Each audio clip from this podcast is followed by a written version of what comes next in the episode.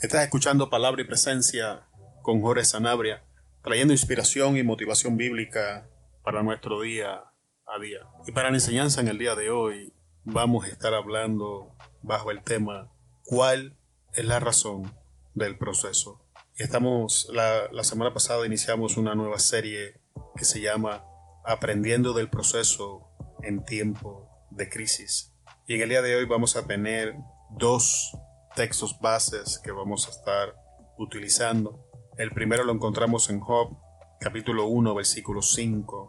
Eh, estamos haciendo uso de la nueva versión internacional. Una vez terminado el ciclo de los banquetes, Job se aseguraba de que sus hijos se purificaran. Muy de mañana ofrecía un holocausto por cada uno de ellos, pues pensaba, tal vez mis hijos hayan pecado y maldecido en su corazón a Dios. Para Job, esto era una costumbre cotidiana.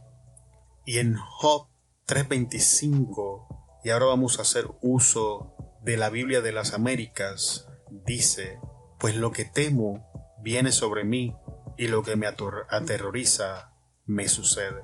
Oremos. Padre, en el nombre de Jesús venimos ante tu presencia, adoramos tu nombre, te bendecimos y antes de traer la enseñanza a ti damos toda gloria, honra alabanza y adoración. Tú eres bueno, Dios.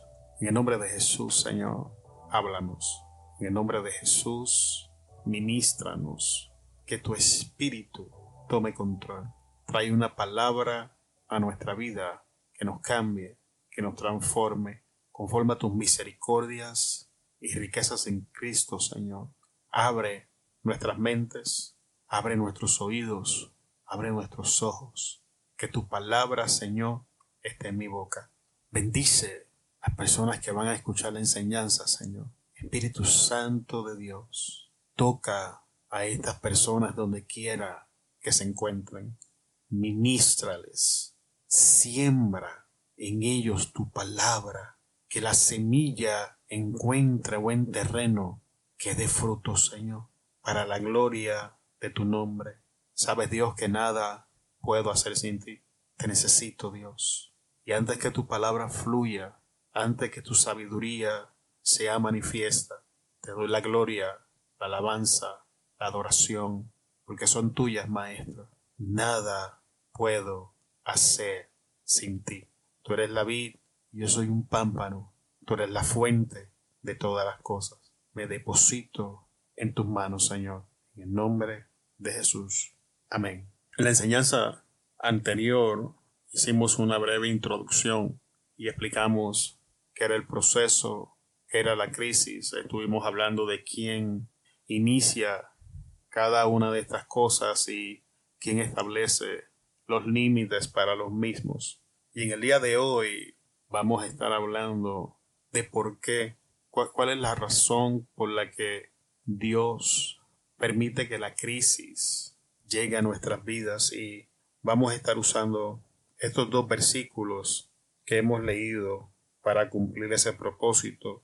Cuando vamos a la historia, la Biblia dice y enseña que los hijos de Job tenían la costumbre de que se reunían y se juntaban y hacían fiesta y que llamaban a sus hermanas y que todos festejaban y pasaban un buen tiempo todos juntos y que esto hacían frecuentemente se tomaban turnos desde el mayor hasta el menor, y esta era la costumbre de la familia. Y la Biblia nos relata que cada vez que el ciclo de estas fiestas llegaba a su final, Job se aseguraba de que sus hijos se purificaran. No tan solamente se aseguraba de que se purificaran, sino que la Biblia enseña que ahora Job temprano en la mañana ofrecía holocaustos por sus hijos, pensando en la posibilidad de que sus hijos hubiesen pecado y maldecido en su corazón a Dios. Y esta era la costumbre de Job. Y si nos sentamos y vamos a profundidad en este versículo, nos vamos a dar cuenta de que la inspiración de Job para llevar a cabo estos holocaustos para guiar a sus hijos a que se purificaran delante de la presencia de Dios no era adorar ni agradar al Señor. La, la fuente de origen que impulsaba a Job a hacer estas cosas era el miedo. Miedo que leemos en la parte final del verso manifestado en este pensamiento. Tal vez mis hijos hayan pecado y maldecido en su corazón a Dios.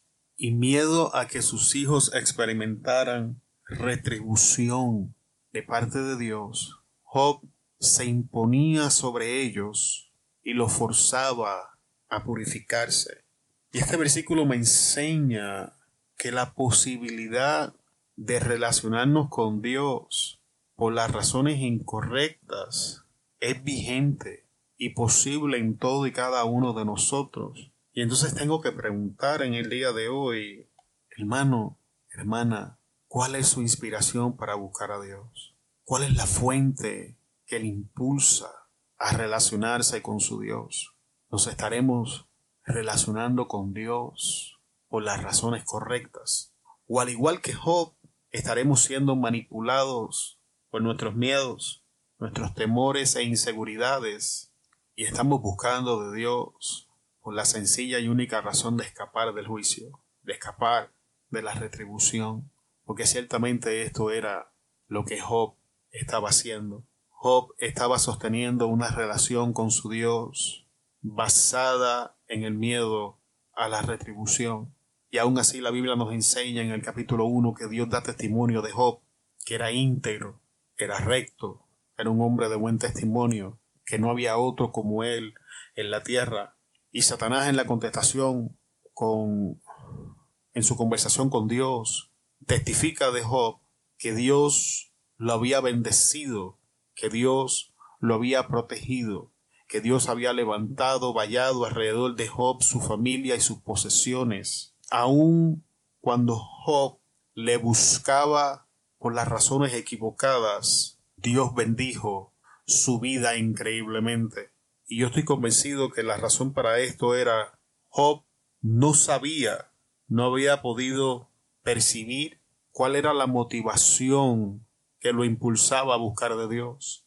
Así que tenemos que entender que la presencia de la bendición de Dios en nuestra vida no significa que le estemos buscando por las razones correctas, sino que existe la posibilidad de que seamos impulsados por razones incorrectas y no lo sabemos. Y en el día de hoy no es mi deseo sembrar duda en el corazón de nadie, sino un reto a que nos sentemos y profundicemos en nuestra motivación para buscar a Dios. Y usted puede decir, pero hermano, la Biblia dice que el principio de la sabiduría es el temor a Jehová. Pero cuando la Biblia usa la palabra temor, no, no, la, no la está usando, por lo menos en ese versículo, no, no la está usando con el mismo significado que vamos a estar profundizando en esta palabra más adelante.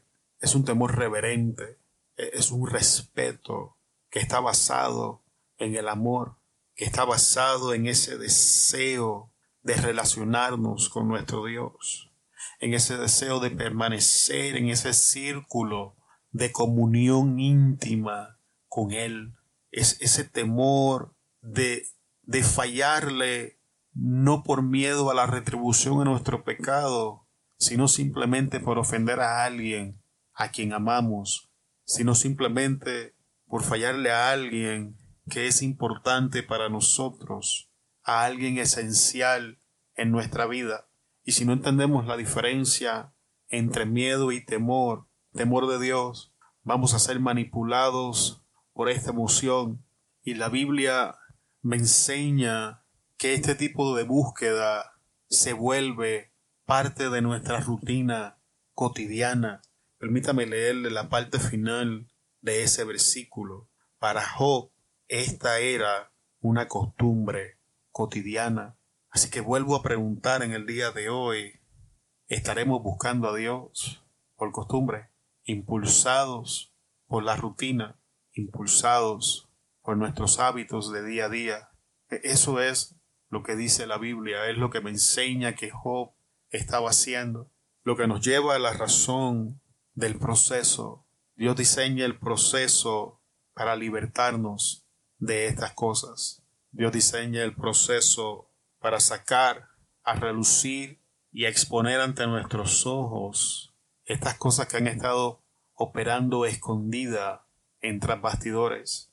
Es importante, amado, amada que me escuchas, amigo y amiga, que tenemos que entender que si algo se mantiene escondido en nuestro corazón y nosotros no lo vemos, no sabemos que está ahí, vamos a ser influenciados por la voz del enemigo, por la voz de la serpiente, y no nos vamos a dar cuenta, porque dentro de nosotros estas cosas están escondidas. Sin embargo, Dios en su amor infinito, aun cuando nosotros no lo podamos comprender, inicia el proceso en nuestras vidas para que la luz de la verdad disipe las tinieblas y podamos ver la condición de nuestro corazón, la condición de nuestra relación con Él, con nosotros mismos, con otras personas, tal y como son, para que podamos ver el estado, para que podamos ver la fuente que nos inspira, la fuente que nos motiva, para que podamos ver con claridad aquello que nos está impulsando a hacer las cosas que hacemos, porque hasta que nosotros no lo veamos, podamos reconocer que esa es la raíz que nos ha estado impulsando a hacer algo, sea cual sea el nombre de esa raíz, no vamos a estar listos para presentar una petición delante de nuestro Padre Celestial para que nos ayude a arrancarla, para que este problema quede solucionado de una vez y para siempre. Y si esto permanece en tinieblas, está en el territorio de nuestro enemigo y no podemos vencer en, en, ese territorio. Es imposible entrar en el territorio de Satanás y vencerlo. Tenemos que trasladarnos al territorio de la luz y aceptar la condición en la que nos encontramos para entonces, una vez confrontados con la verdad, una vez confrontados con la situación, sin adornos, sin excusas, sin minimizar o exagerar, entonces poder orar para comenzar a trabajar este asunto. Pero lo cierto es que sin el proceso no podemos ver lo que está pasando, no podemos ver la fuente. Yo personalmente les confieso que soy una persona de rutinas. Me levanto cada día a la misma hora y hago exactamente las mismas cosas. Les voy a decir más, me molesta, me incomoda y hasta me pone de mal humor cuando acontecen eventos que me sacan de mi rutina. Y si ustedes como yo tenemos la tendencia de establecer estas rutinas en todo lo que hacemos en nuestra vida. Y Dios no se conforma con rutinas. Jesús enseñaba que cada día tiene su afán, cada día tiene su serie de circunstancias, cada día tiene su forma única y específica de hacer las cosas. Pero cuando nosotros somos arrastrados por nuestra rutina, queremos vivir cada día en la misma forma en que lo hicimos en el día de ayer. Y en el día de hoy en mi deseo comunicar de esto no es posible. Y que Dios, para enseñarnos esto, mueve fuerzas que se opongan a nuestra rutina, mueve fuerzas que exponen la debilidad de nuestra rutina. Es importante que nosotros entendamos estas cosas, porque la manera en que Dios trabaja con nuestra rutina cotidiana es a través del proceso.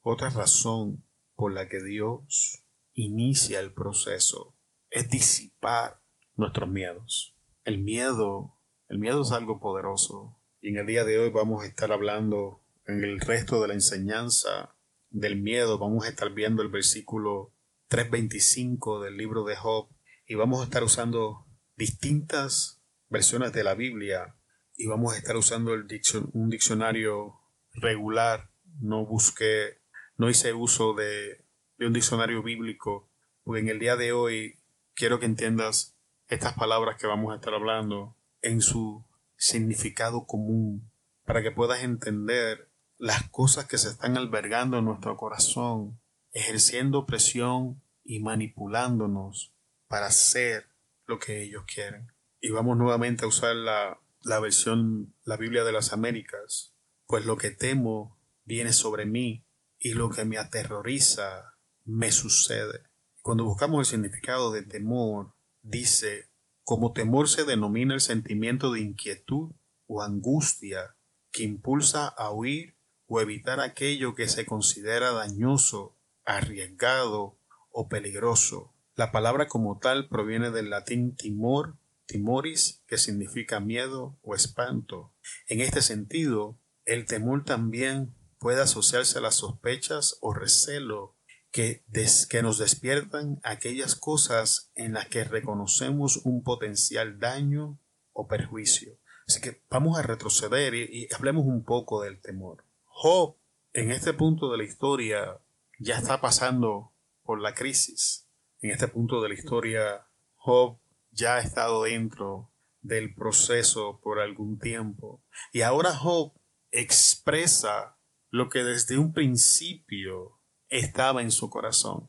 Así que voy a explicarle dos cosas que acontecen en el tiempo de la crisis. La Biblia nos enseña que una vez la segunda conversación entre Dios y Satanás finaliza, perdón, una vez la, la primera conversación, perdón, entre Dios y Satanás finaliza, Dios le dice, puedes tocar sus pertenencias, pero a él no lo puedes tocar.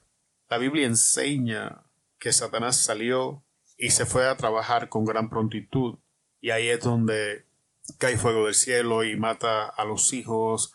Ahí es donde viene y le matan el ganado. Y ahí es donde le pasan todas estas catástrofes a, a Job. Siempre quedó uno vivo para llevar las malas noticias. Y en estos versículos tenemos mucho que decir, hay mucho que enseñar. Pero en el día de hoy no es ese el enfoque. Que, quiero que veas esto que te quiero enseñar en este momento. Y la Biblia nos enseña que cuando las noticias llegaron a Job, Job rascó sus vestidos, se tiró de rodillas y dijo, bendito sea el nombre de Jehová. Jehová Dios, Jehová quitó, bendito sea su nombre. En este versículo tenemos mucho que decir también. De hecho, voy, a profundizar un poco en, en una expresión que Job está haciendo, que se escucha espiritual, pero no lo es. Jehová dio, Jehová quitó. Tenemos que entender que la historia de Job inicia en este capítulo 2. La historia de Job inicia, e, e, este proceso inicia en este momento. Así que Job no sabía ni tenía la información que tenemos nosotros. Nosotros tenemos un capítulo 1 en esta historia y sabemos que no fue Dios quien le quitó absolutamente nada a Job. Sabemos que fue el enemigo, nuestro adversario, el diablo, Satanás, quien hizo todas estas cosas para destruir los bienes de Job. La Biblia nos enseña que todo lo que Dios nos da es permanente. Dios no tiene necesidad de quitarnos absolutamente nada. De hecho, la realidad con esto es que si algo que Dios nos dio se pierde, uno, o nosotros lo enterramos, dos, o nosotros le permitimos al enemigo que nos lo robe. Así que Jehová Dios, Jehová quitó es una expresión que se escucha bonita, pero es el producto de la falta de información. Voy a cerrar. Y ahora pasemos a la segunda parte que, de este versículo que es de verdad donde me quería enfocar. Tenemos a Job que se tira de rodillas y dice, bendito sea el nombre de Jehová. Cuando nosotros somos expuestos a la crisis en un momento, nuestro carácter es revelado.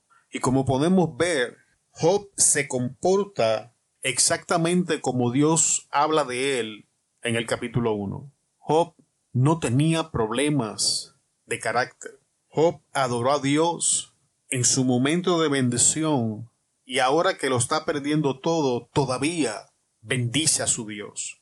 Así que lo primero es que la crisis, lo primero que viene a probar es nuestro carácter y algunos de nosotros, yo personalmente tengo muchos problemas de carácter en los que tengo que trabajar. Y tenemos que ver cómo reaccionamos cuando la crisis llega a nuestra vida. Cómo estamos reaccionando cuando estas cosas, estas, estas fuerzas externas operan sobre nuestra rutina. Cómo, cómo estamos operando cuando la adversidad llega a nuestra vida qué, cosas se están manifestando en nosotros, porque ese es nuestro carácter. La Biblia nos enseña en el libro de Proverbios que como el hombre piensa en su corazón, tal es. En este caso la palabra corazón realmente se refiere a la mente. ¿Qué cosas estamos pensando en el momento de la crisis? Porque la Biblia me enseña en ese versículo y en Romanos que si yo quiero cambiar, tengo que trabajar con mis pensamientos. Entonces, mi carácter, mi carácter es la reflexión de mis pensamientos y mis decisiones. Entonces, ¿cómo, cómo estamos reaccionando, iglesia, ante la crisis? Vamos, a ver, hacer una evaluación de carácter, porque la Biblia me enseña en esta historia que lo primero que va a ser probado en la crisis es mi carácter. Si vamos a las escrituras nos vamos a dar cuenta que antes de Dios bendecir a estos hombres, Dios le formaba el carácter. Por eso es que encontramos a un Job que estaba increíblemente bendecido y no tenía problemas de carácter. Tenía la capacidad de adorar a Dios en las buenas y enfrentando la crisis. Sin embargo, esto nos lleva a la segunda etapa del proceso. Cuando permanecemos un tiempo prolongado en crisis, no es nuestro carácter lo que es probado, es lo que está en nuestro interior. Son las cosas que están escondidas en nuestro corazón.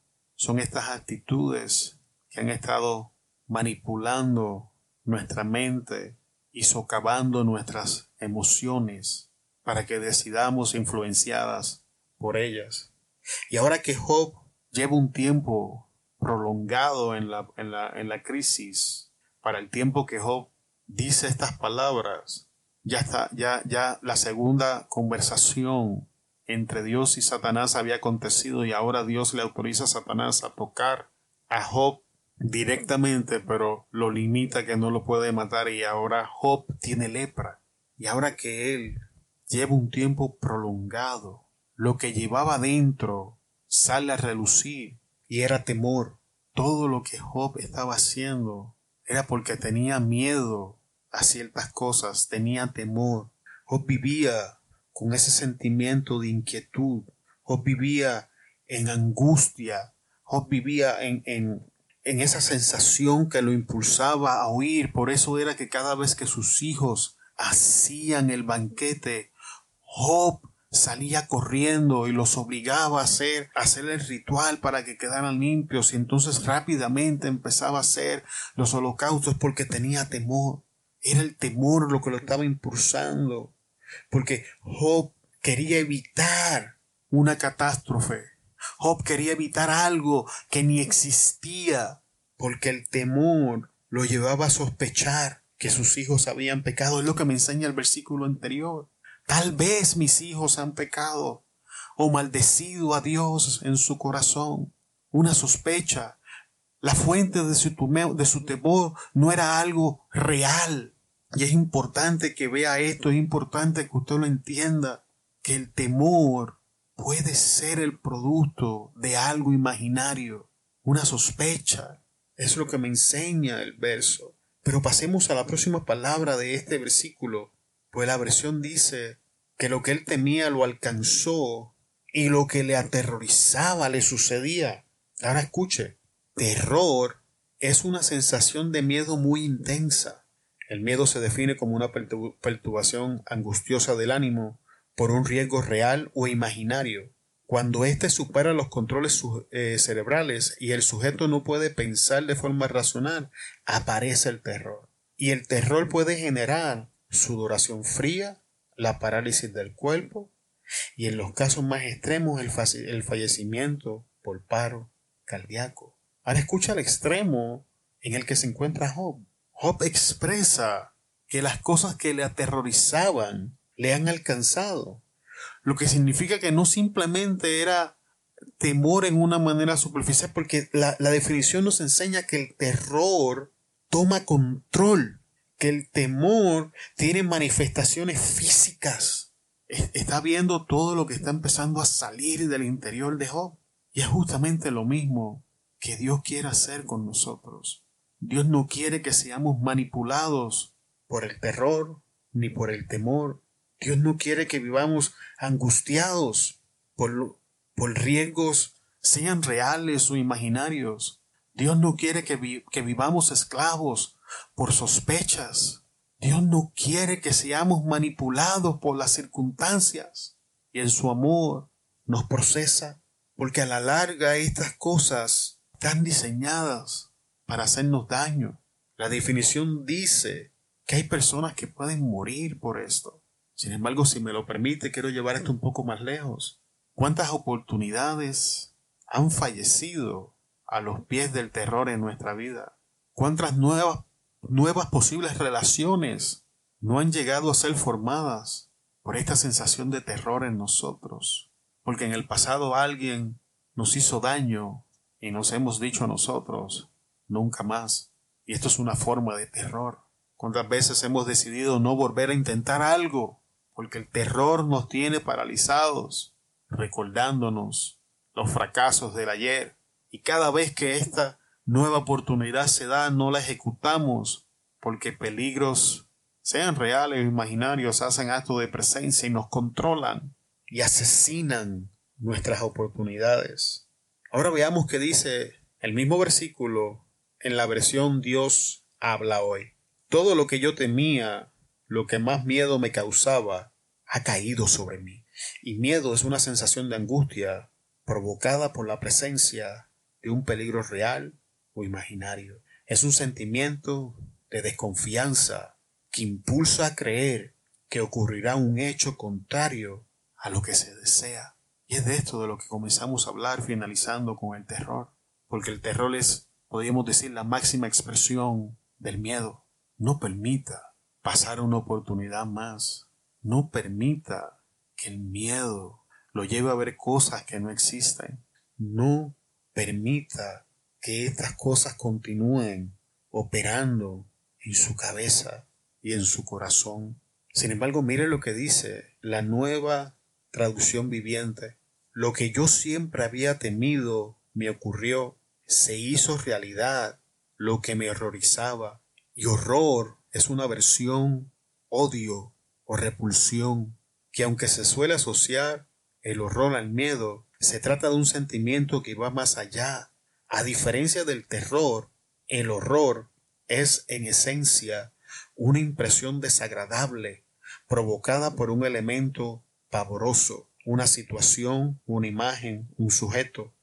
En ocasiones el horror es una aversión hacia algo o a alguien. Una persona puede afirmar que las arañas le generan horror porque al encontrarse con una de ellas siente asco o rechazo y la necesidad de alejarse de manera inmediata. En la nueva traducción viviente dice horror. Y tengo que preguntarle qué cosas ha estado evadiendo en su vida. Porque si se ha vuelto una persona evasiva el horror ha hecho nido en su corazón. Tengo que preguntar, ¿qué está odiando? ¿Qué cosas le provocan esa repulsión? ¿Qué cosas le impulsan? ¿Qué cosas está rechazando? Porque si estamos rechazando y odiando las cosas equivocadas, el horror ha hecho nido en nuestros corazones. Y la definición me enseña de que el horror entra en mi vida como consecuencia de un evento que causó en mí una impresión desagradable, que algo aconteció en mi vida y me marcó al extremo de que ahora cada vez que veo algo que se parezca a ese elemento, se manifiestan estas cosas en mí. Pensemos en todas las cosas que llevamos en nuestro interior. Es imposible caminar por esta vida sin ser heridos, sin ser expuestos a situaciones desagradables, sin que el dolor nos toque con sus garras, sin que la traición entierre su puñal en nuestros corazones. Es necesario que entendamos estas cosas y le hagamos frente a las situaciones, porque eso es lo que está pasando en el libro de Job.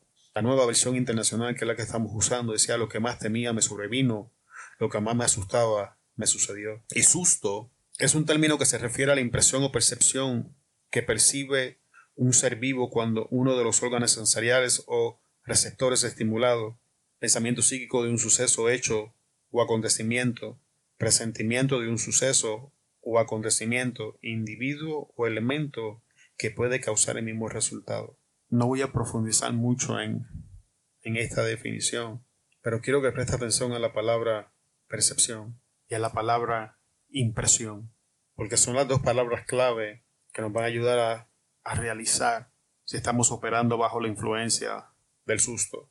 Nos va a ayudar a ver si estamos asustados. ¿Qué impresión tenemos ante las nuevas oportunidades?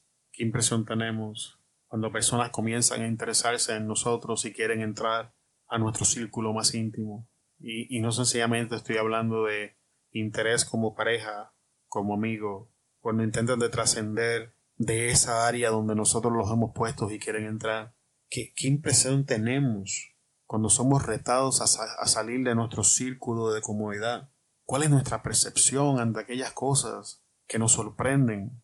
Amado, hemos leído el versículo en distintas versiones para que podamos ver algunos de los sentimientos y actitudes que se esconden en nuestro corazón, que pueden estar manipulándonos e influenciándonos en nuestra relación con Dios, que pueden ser los responsables de nuestra rutina cotidiana, porque leímos en el verso, y esta era la rutina cotidiana de Job.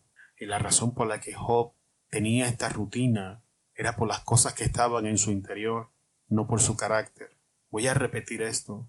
La rutina en nuestras vidas es establecida por las cosas que tenemos en nuestro interior y no por nuestro carácter. Así que si queremos hacer cambios en nuestra rutina, debemos estar dispuestos a hacer cambios en nuestro interior.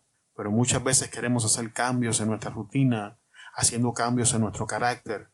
Y la Biblia nos enseña en el día de hoy que esto no funciona de esta manera. Y Dios nos posiciona en el proceso que nos guía a enfrentar la crisis para que entendamos la diferencia entre ambos.